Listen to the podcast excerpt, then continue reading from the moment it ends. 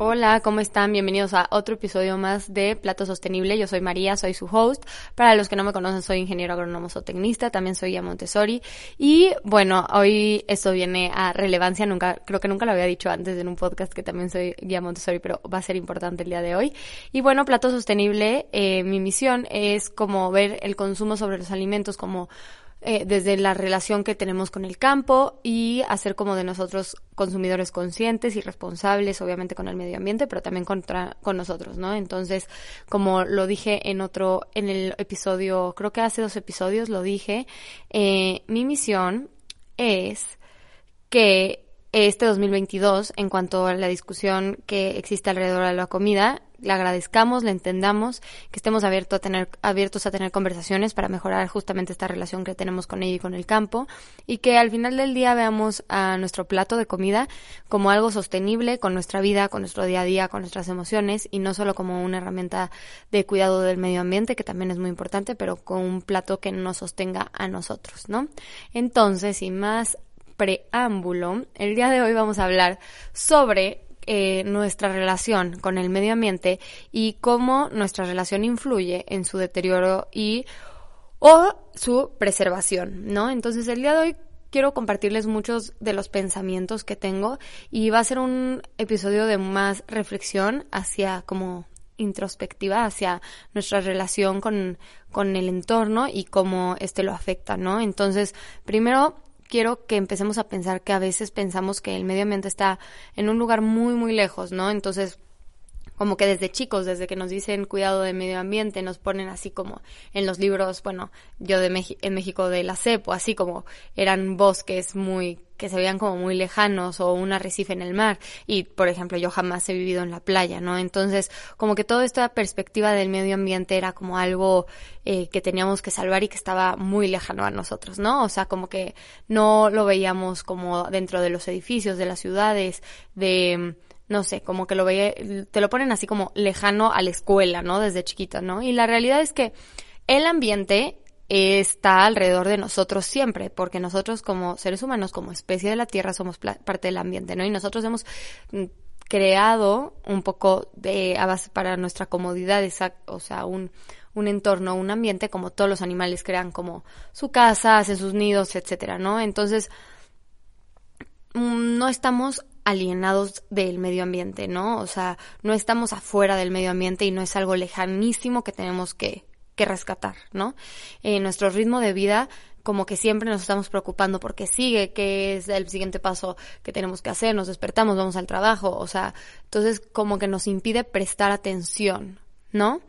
Entonces, por ejemplo, aquí yo, si me pones, si me pongo a pensar en qué es el medio ambiente, que no sea algo construido obviamente por el ser humano, ¿no? Que no sea mi casa o etcétera, el suelo, ¿no? El suelo, la tierra, el lodo es el, un elemento elemental.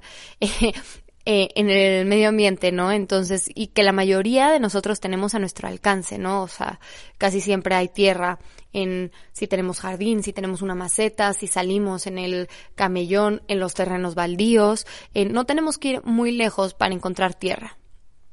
Y el suelo es algo fundamental para, para sostener la vida en el planeta Tierra, ¿no? Entonces, eh, y si pensamos muchas veces en nuestra relación con esto, con, con algo tan esencial como, por ejemplo, como elemental como el suelo, lo tenemos como algo sucio.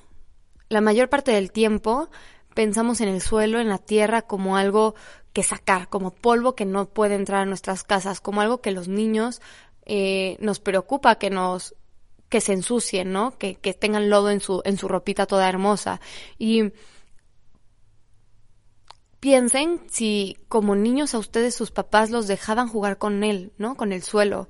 Porque ah, para empezar a analizar también como toda esta parte de la relación, tenemos que irnos a muchos años atrás de nosotros y y ahí empieza como nuestra construcción de nuestra perspectiva hacia el entorno, ¿no? Cuando estamos muy chiquititos. Entonces, nuestros tus papás te dejaban jugar con el suelo, te dejaban estar descalzo en el jardín o tenías acceso a, no sé, a un parque y siempre ibas con zapatos o el, te pon, no sé, tenemos como que este miedo, yo lo veo a veces, o sea, como a, a, a que los niños estén descalzos y que se enloden, ¿no? Eh, por ejemplo, tú hoy en día, si te te gusta meter las manos a la tierra, te gusta enlodarte, si te enlodas, lo ves como algo sucio, de no, no me quiero ensuciar hoy. Y todo esta reflexión como que, digo, yo lo observo a veces como, como soy ya Montessori, justamente lo veo en los niños, en mis niños chiquitos, como como adultos empezamos a poner estas palabras de sucio, de no te ensucies, eh, no andes descalzo, te vas a enfermar, no, o sea, como restringir nuestro contacto con el medio ambiente, ¿no? Entonces, ¿cómo queremos respetar algo que está a muchísimos kilómetros lejos de nosotros si no respetamos ni entendemos lo que tenemos cerca? Porque igual yo ahorita les estoy hablando del suelo y igual ustedes me dicen, ¿qué onda? O sea, ¿por qué el suelo es tan importante o qué, María? O sea, pero pues el suelo es un sistema que funciona para darnos todos los nutrientes, que secuestra el carbono de la atmósfera, que es, es un sistema vivo, ¿no? El suelo no está muerto, es un sistema vivo y sin el cual nosotros no estaríamos aquí, ¿no? Entonces es súper importante y es como, obviamente, pues el agua lo vemos como algo limpio, algo que hay que cuidar, algo que, que nos tomamos, pero el suelo lo vemos como algo, la percepción yo siento que muchas veces es como algo sucio, ¿no? Entonces, eh, analizando como que este tipo de relaciones que vienen desde cuando somos chiquitos, tenemos que observar, observar justamente cómo crecemos y nos relacionamos con nuestro ambiente, ¿no? Nuestro ambiente también, eh, diciendo como las personas que nos rodean, etcétera, ¿no? Yo les voy a contar tantito, yo me he mudado muchas veces de, de, ciudad por el trabajo de mi papá. He vivido en varios estados de la República, desde más al sur como Puebla, hasta ahorita que vivo en San Luis, que está como en el centro, norte, sí, es el centro. Y también viví en la Ciudad de México unos años. Y bueno, en mi experiencia, eh, todos filtramos obviamente la información, como ya lo dije en otro, en otro podcast, para proteger nuestra visión del mundo, ¿no? Entonces, yo sí he podido percatarme de que existen como diferentes formas de pensar, depende de las ciudades en las que he vivido, ¿no? O sea, San Luis es una ciudad mucho más conservadora, muchísimo más eh, religiosa, eh, están más apegados como a esta religión católica y yo estuve en prepa en, en México, ¿no? En una prepa mm, que laica, donde la gente es muchísimo más abierta a maneras de pensar, a distintas formas de ser, a distintas religiones, a distintos, hay más, un poquito más de diversidad, porque obviamente en la Ciudad de México hay más movimiento y más flujo de gente de mucho, de muchos lados. Y yo tuve la fortuna y la bendición de que en la escuela donde estaba tenía maestros de algunos lados del mundo. Entonces, como que siempre te estás empapando. Tuve la oportunidad de, como que en ese momento tan importante de mi vida, empaparme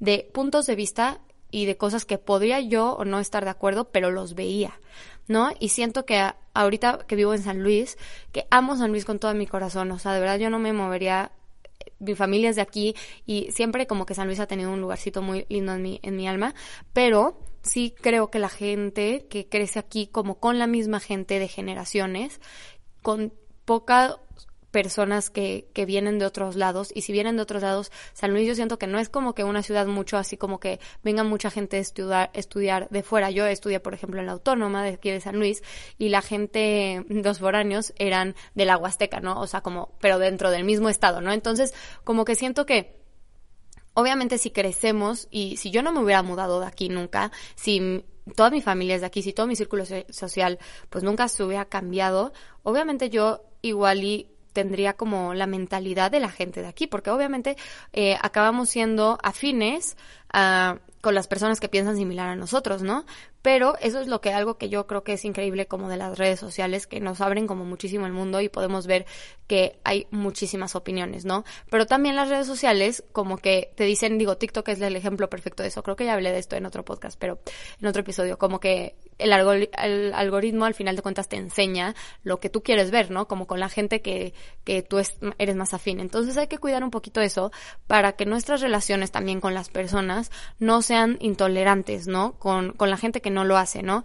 Obviamente muchas veces nos da miedo, muchísimo miedo levantar la mano y decir, hey, yo pienso distinto a ti, ¿no? Porque pensamos a veces que nos puede dejar de querer la persona de enfrente o tenemos miedo de discutir pero desde el respeto, ¿no? O sea, a mí me pasó por ejemplo con el con un amigo de, de mi novio mi novio es más grande que yo y sus amigos también. Y entonces yo pienso en algunas cosas un poco diferente. Estábamos cenando en un restaurante y él como que dijo su opinión y yo la verdad es que la mayor parte de las veces si tengo algo que opinar desde el respeto, pues me gusta decirlo, ¿no? Entonces yo le dije que que no estaba de acuerdo con lo que estaba diciendo y me expresé, ¿no? Y, y después de otra vez que lo vi, me dijo, oye María, es que estoy como, como que no sabía si acercarme o no, pero seguimos, y le dije, o sea, le dije al amigo de mi nombre, le dije, es que nuestra amistad, o sea, yo lo quiero mucho y no, no, no se ve mermada porque yo pienso distinto, más bien que padre que podamos discutir de lo que pensamos diferentes. Habrá cosas en las que pensemos iguales y habría otras que no, pero si no nos abrimos al diálogo, ¿cómo tú vas a conocer mi punto de vista y vas a igual y pensar que hay otras maneras de ver el mundo y yo también? O sea, no nos enriquecemos, ¿no?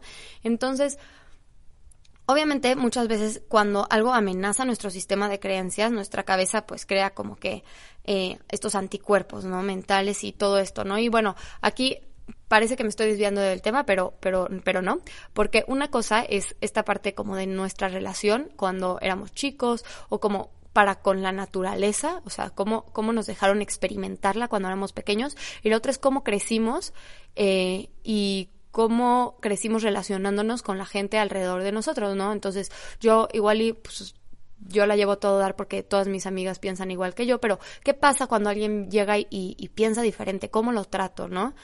¿Hago chica su otra opinión eh, o, o me siento a dialogar, ¿no? Entonces, bueno, entonces hay dos preguntas muy importantes como para empezar a dilucidar cómo a ver nuestra relación con el mundo, ¿no? La primera es cómo funciona el mundo y entonces la segunda es cómo afecta a la, a la humanidad, cómo afecta a la humanidad, perdón, al funcionamiento de este, ¿no? O sea, cómo, cómo estas relaciones humanas afectan cómo funciona el mundo, ¿no? Y bueno, la verdad es que muchísimas veces hay connotaciones muy negativas, si no es la mayor parte del tiempo en cuanto a nuestro papel de la humanidad con el medio ambiente, ¿no? Yo, por ejemplo, crecí, eh, tuve la oportunidad, yo fui en Montessori muchos años de mi vida y como que siempre había estos proyectos y todo como para mejorar el mundo y, y, todo esto, ¿no? Pero después creces y ves cada vez más en las redes sociales que los humanos hemos hecho tal cosa y tal cosa, ¿no? Entonces hoy no voy a hablar como de esta parte negativa. Hoy les quiero platicar un poquito sobre este lado del Montessori y de ser guía Montessori, que, que creo que, que lo estaba leyendo porque estoy volviendo a tomar filosofía Montessori y, y me hizo clic, ¿no? Entonces quiero saber si resona también con ustedes, ¿no? Creo que es algo que, que vale muchísimo la pena. Como que era algo que yo, desde que empecé Plato Sostenible, que todo esto tenía como que en, en la mente, pero no sabía cómo expresarlo. Y leyendo a María Montessori dije, claro, es que es esto, ¿no? Entonces, María Montessori crea este método de educación a través de la observación del niño, ¿no? No me voy a meter mucho en qué es ni nada, eh, porque no es para esto el podcast específicamente, pero eh, el niño que ve María Montessori no es un ser indefenso que no puede hacer nada y que los adultos tenemos que proteger, sino que es el hombre en construcción, ¿no? Todos los niños es el hombre que se está construyendo en potencia. Entonces, ella observa principalmente la relación del niño con el ambiente y cómo dentro de este ambiente preparado el niño puede alcanzar su máximo potencial, ¿no? Entonces, la verdad es que es muy impresionante ver, por ejemplo, a niños dentro del ambiente Montessori haciendo pues cosas como que nosotros igual veríamos como como que son de adultos, ¿no? Transportando vidrio, eh, barriendo, como siendo responsables, pero bueno, eso es para otro otro tema, ¿no? Ella empieza a estudiar las tendencias del ser humano, ¿no? ¿Qué son estos, no? Son cosas como que ella dice, si mi trabajo tiene, va a trascender, tiene que haber algo que, que, que trascienda las generaciones y que sea siempre como lo que mueve al niño. Seguramente hay algo que mueve al niño siempre, ¿no? Y ella encuentra estas cosas que se llaman tendencias humanas, que no importa cuánto tiempo pase o qué suceda en el entorno, como especie, los seres humanos tenemos de forma fija, ¿no? Como son, necesitamos comer, necesitamos vestirnos, necesitamos albergar, albergarnos, tenemos lenguaje y todavía todo esto son como para satisfacer nuestras necesidades básicas para subsistir, para luego existir, ¿no? Entonces, ella estudia justamente las necesidades básicas del hombre y cómo por siglos estas son las que nos permiten eh, adaptarnos al resto de nuestra vida, ¿no? Y todas las especies, no nada más el hombre, tiene estas tendencias. Por ejemplo, hay algo como, como que hay algo interno que mueve a una vaca para comer pasto y no carne, ¿no? Entonces está como dentro de, la especie, ¿no? Entonces nosotros como seres humanos tenemos también este tipo de conversaciones. Tenemos que comer, que vestirnos, como ya dije, que hablar, eh, albergarnos, etcétera, ¿no? Entonces, bueno, al estudiar todo esto y al estar estudiando como cómo funciona el, el hombre en, en, la, en el medio ambiente, ella encuentra que, pues, como la verdad es que puede ser bastante obvio, pero ya pone eso, este, que la especie del ser humana funciona como un órgano dentro de un gran organismo, ¿no? Eh, la vida del hombre depende de todo lo que fue creado. ¿Por qué? Pues porque para subsistir dependemos de vegetales, de animales, de productos, y esto nos podría parecer que somos tan un poco como parásitos, como que necesitan de todo su entorno para subsistir. Pero si nos ponemos a observar, eh, detenidamente todos los animales y las plantas tienen este mismo comportamiento, ¿no? Ellos también, por ejemplo, las plantas también necesitan a los animales para poder subsistir, ¿no? Que, por ejemplo, eh, toda la materia orgánica de las heces que llegan a los animales, sueltan los animales, nutre el suelo para poder que las plantas tengan nutrientes para seguir viviendo, ¿no? Hay muchísimos animales que ingieren, se comen a, los, a las plantas y después la semilla pasa por todo su tracto digestivo y cuando llega al suelo otra vez, esa semilla ya está lista para volver a ser otra plantita, ¿no? Entonces ellos también necesitan, las plantas también necesitan de los seres, de los seres vivos, de los animales, por en este ejemplo, para seguir con su reproducción, para seguir viviendo, ¿no? Eh, el desecho de las plantas pues no, lo absorbemos nosotros los seres vivos, que es el oxígeno, ¿no? Y si nos podemos observar como que todo esto, que igual es muy lógico y lo aprendemos muchas veces en biología, en primaria o así, existen diferentes componentes del mundo que crean interdependencia en lo que forma una unidad, que es la Tierra, ¿no? Y como ya lo dije en uno de los primeros episodios del mundo, los seres humanos tenemos como que fuimos creados a la par que todos los demás seres vivos. Entonces tenemos que dejar de vernos como algo fuera de la Tierra y empezarnos a ver como algo que trabaja junto con todas las otras especies para vivir en esta unidad que es la Tierra, ¿no? Entonces, justo estaba estudiando todo esto cuando me encontré con el concepto que yo creo que si se vuelve el eje de nuestras vidas de forma consciente, eh, el mundo empezaría a caminar como hacia esta lugar como de paz, ¿no? De armonía. Y es que es esto, escuchen muy bien, porque a mí me hizo un clic impresionante, que la característica fundamental de los seres vivos es el prestar servicio sin ser conscientes de estarlo haciendo, ¿no? Entonces escuchen, escúchenme bien. Por ejemplo, en la naturaleza, una abeja llega y se para en una flor para buscar néctar y sin ser consciente de esto, la abeja fertiliza y poliniza la, la, plantita y entonces así la planta sigue reproduciéndose y existiendo y sale el fruto y salen las semillas, etcétera, ¿no? Y no es nada más como que este ejemplo es muy, pues sí, igual es como que muy etéreo y muy bonito, pero también vamos a ver la parte como de los depredadores, ¿no?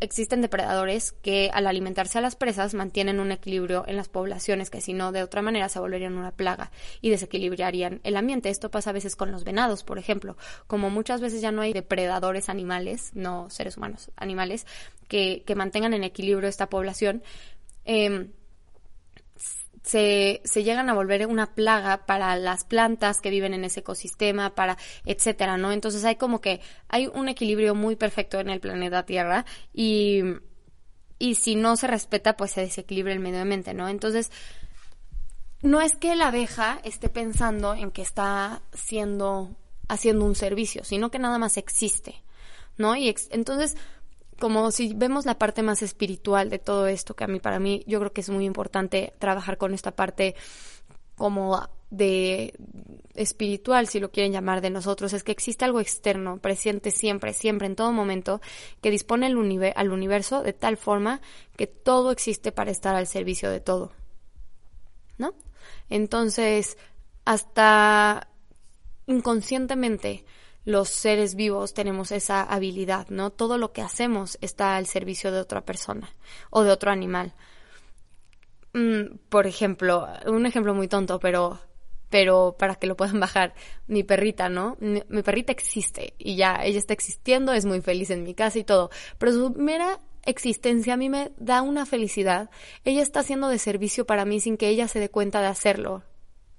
Eh, siendo feliz y paseando y todo, yo la veo y me muero de amor, ¿no? Pero entonces empezamos a sentir que nuestro mundo es un buen lugar para vivir, yo creo, sí, adoptamos como que esta característica de, de ser de servicio para los demás, ¿no? Y, y no como que todo esto suena muy utópico y lo voy a aterrizar en un momento, pero la generosidad que tenemos a nuestro entorno, al ambiente, alrededor, si trabajamos con esa parte de nuestra relación hacia, hacia el mundo, creo que la generosidad es la moneda de cambio de la existencia, ¿no? El ambiente en el que vivimos, ya sea Dios, la naturaleza misma o la fuerza en la que ustedes crean, la creó y de la naturaleza deriva todo lo que se necesita para vivir, ¿no? Y al mismo tiempo la naturaleza, Dios, la fuerza que ustedes crean nuevamente, nos creó a nosotros, al igual que los seres humanos, de que los seres vivos, que los otros animales, plantas, etcétera, ¿no? Pero a los seres humanos nos dio un regalo que es el de crear, de la creatividad, de poner como de transmitir todo esto que tiene, tiene la humanidad este, como tan hermoso, de crear ciudades, de crear el Internet. Y puesto que esta, la humanidad, creó todo lo que tenemos hoy en día y con lo cual vivimos, y por ejemplo las computadoras, el Internet, por el cual yo puedo estar hablando aquí por un micrófono, etcétera, ¿no? Entonces, creo que hubo una persona hace muchísimo tiempo que se le ocurrió crear este micro, un micrófono y de aquí hubo alguien que lo hizo, lo diseñó para que fuera chiquito y alguien que hizo exactamente la entrada para mi celular y alguien que, etcétera, ¿no? Entonces, creo que existe como este, este mantra que dice, doy mi vida y mi energía para contribuir a una parte esencial de la vida que vendrá después y que será mejor que yo, ¿no? Entonces, ocurre muchas veces también que en casos de aparente egoísmo se encubre un servicio, ¿no? Y ahorita explico esto, pero tenemos que entender, creo, mi punto de vista, a la naturaleza y a la sociedad en conjunto para entendernos como seres que pertenecen a esta. Además de que esta es como una manera de replantear nuestra relación y percepción a la naturaleza.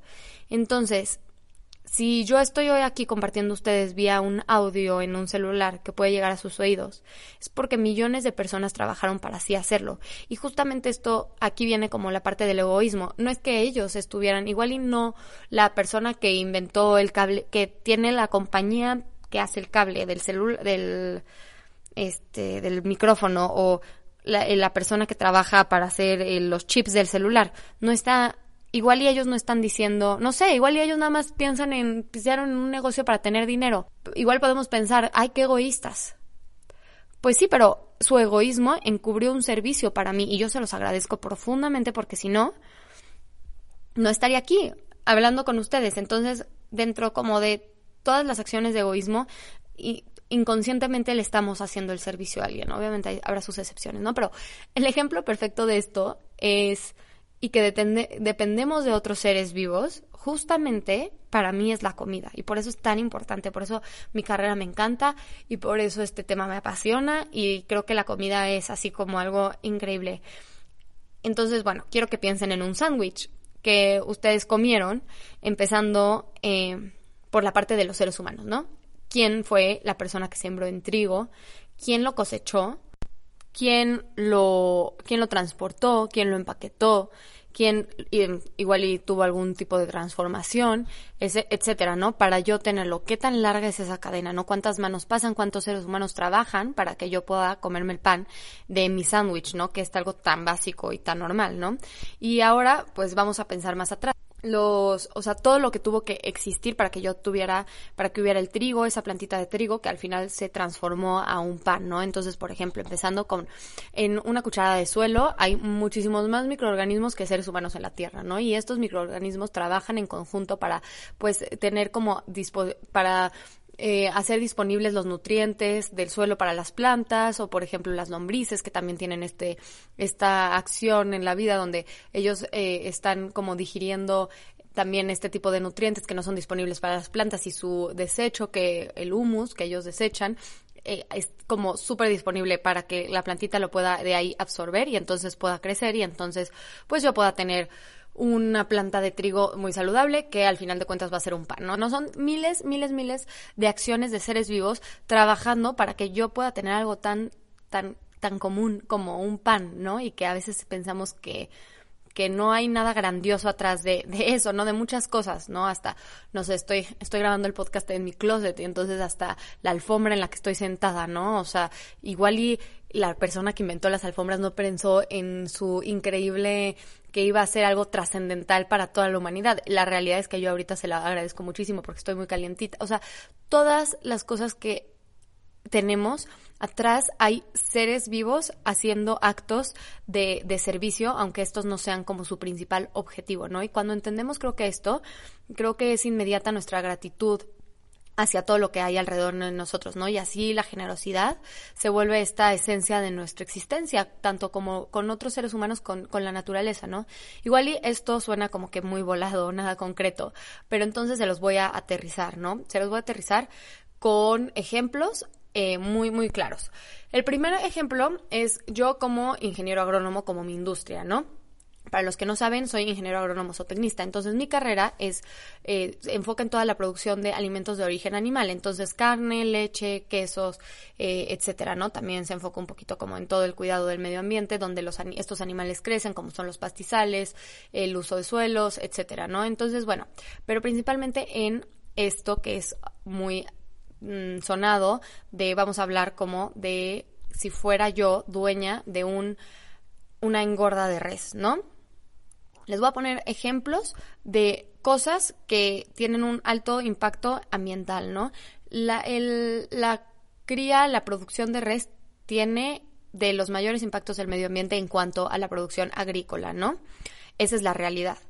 Entonces, igual y uno pensaría que por trabajar ahí eh, tú estás siendo igual y egoísta, no estás pensando en el medio ambiente o eh, etcétera, ¿no? Y puede que como yo como dueño, mi último objetivo obviamente es tener dinero, ¿no? Y tener un negocio que me permita a mí eh, vivir en este mundo y tener una familia y viajar y lo que ustedes quieran, ¿no?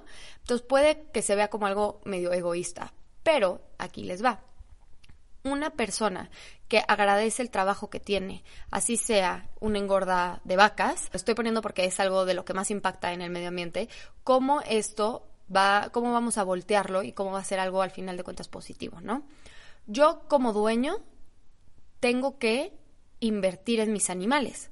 Tengo que tener una buena dieta para que ellos estén saludables. Tengo que tener buenas instalaciones para que no se enfermen, que no, que tengan muy buen espacio para hacer todas sus actividades del día a día, que tengan cada animal espacio en el comedero para llegar a sus alimentos, que invertir en las vacunas que necesito hacer, en las pruebas, por ejemplo, en las pruebas que necesito hacer para ver si no tienen algún tipo de enfermedad.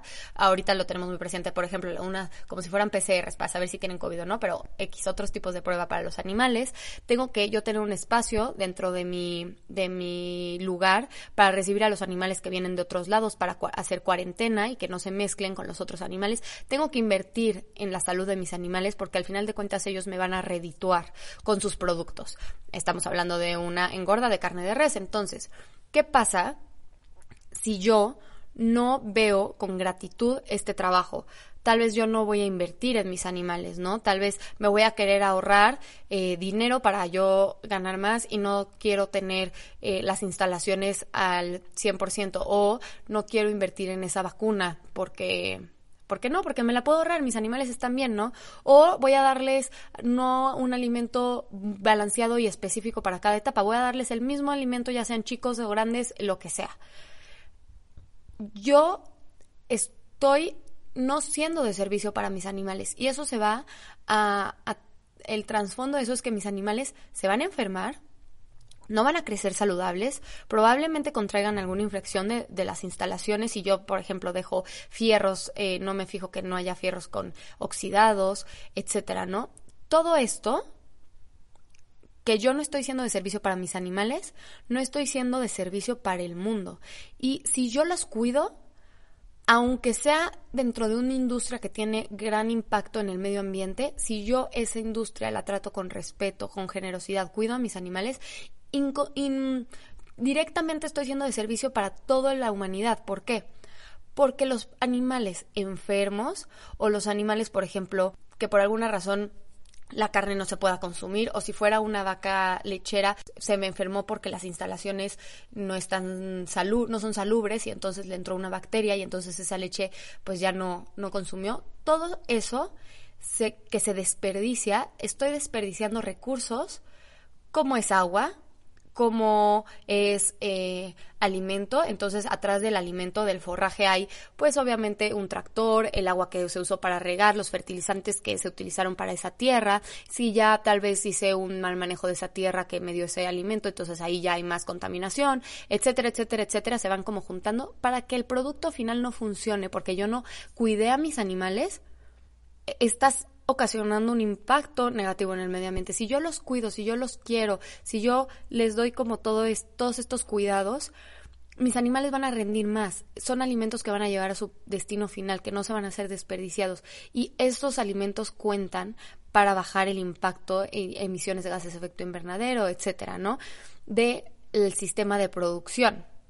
Ahora vamos con otro sistema de producción, con el sistema de producción de, de vegetales por ejemplo, yo tengo una hectárea y yo necesito poner, vamos a hablar como de lo convencional, ¿no? Hacer fertilizar esa hectárea para que, no sé, mis lechugas o mis, lo que ustedes quieran crezca, ¿no?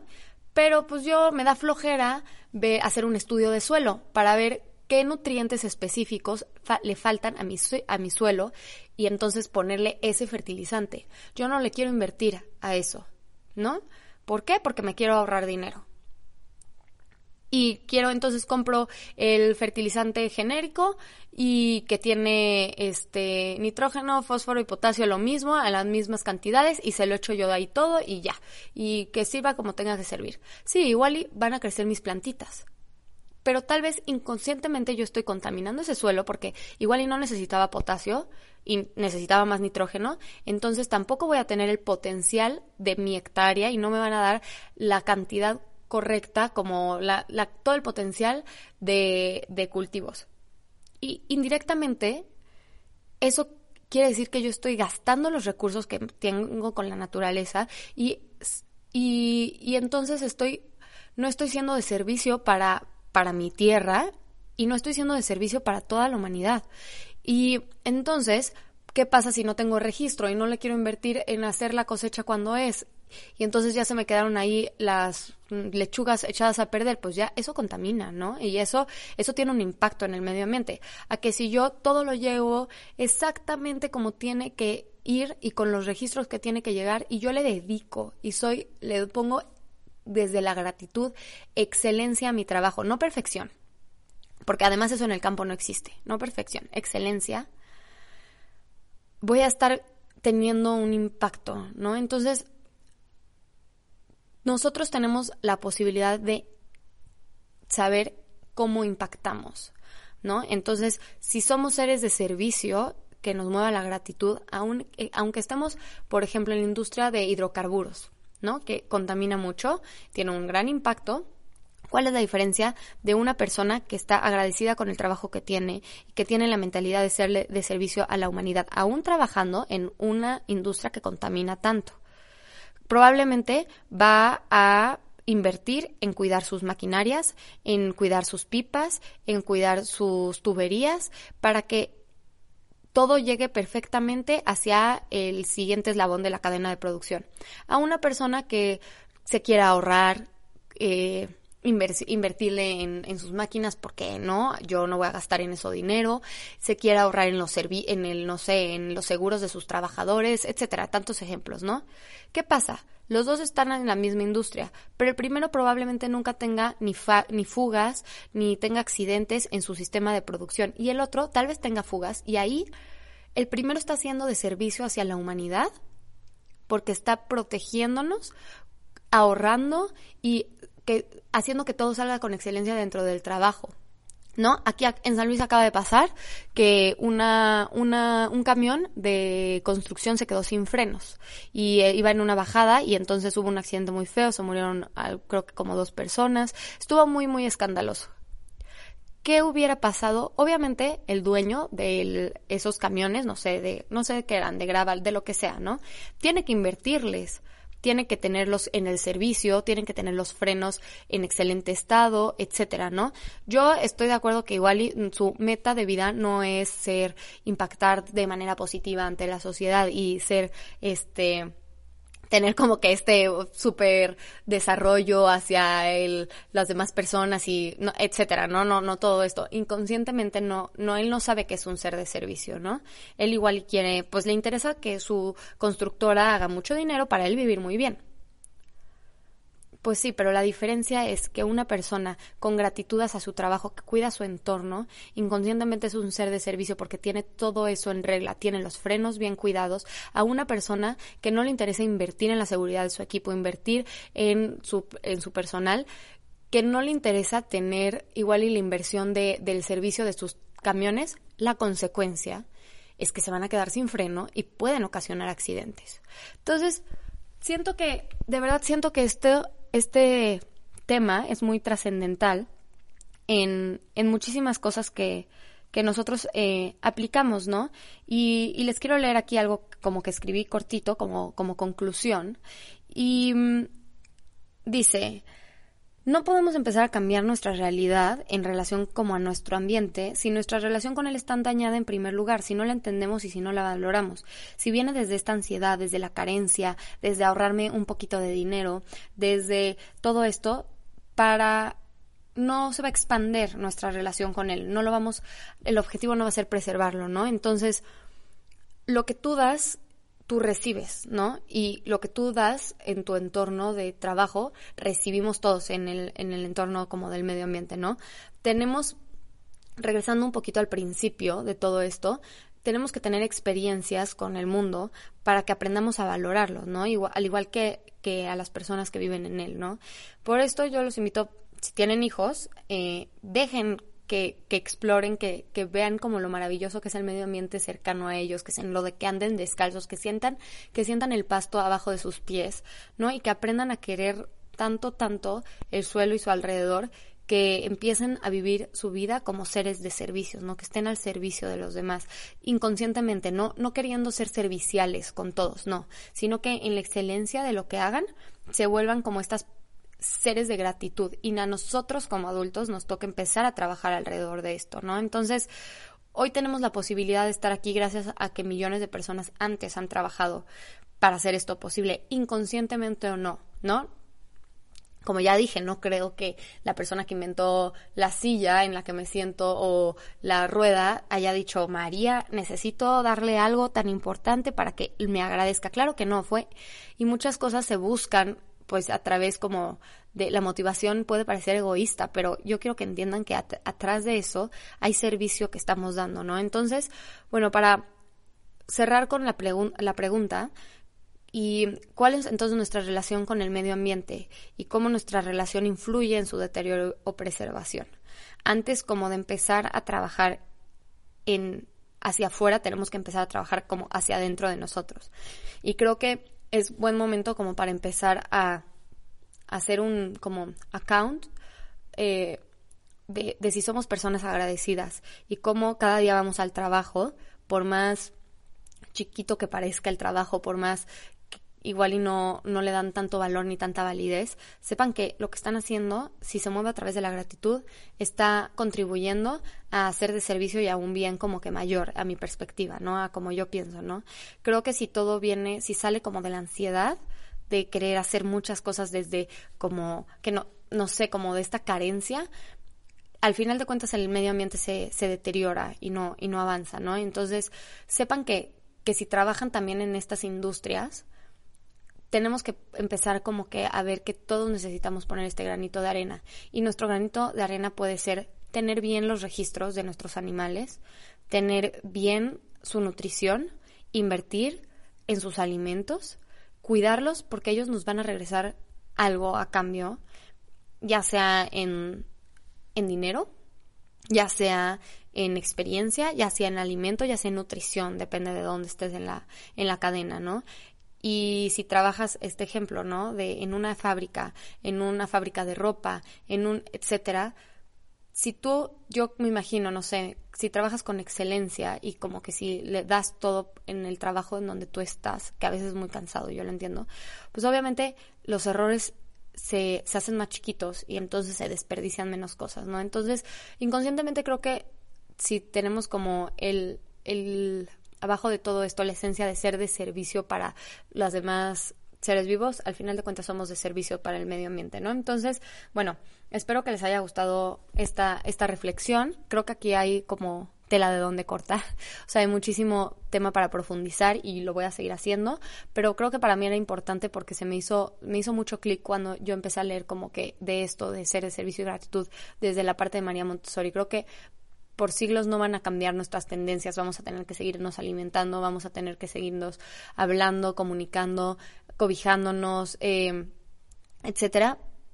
Pero creo que hace mucho tiempo y ahora y en, en, un futuro muy cercano, lo que nos mueve a los seres vivos es el servicio que prestamos a nuestro alrededor. Entonces, bueno, espero que les haya gustado esta reflexión y eh, ya saben que pueden compartir el podcast, me lo se los agradecería muchísimo, me haría muy feliz. Me pueden servir en mis redes sociales. En Instagram estoy como Plato Sostenible MX, en TikTok como maría.gameros y eh, en Twitter también María Gameros. Y bueno, me pueden escribir por vía Instagram cualquier comentario y nos vemos el siguiente jueves. Bye.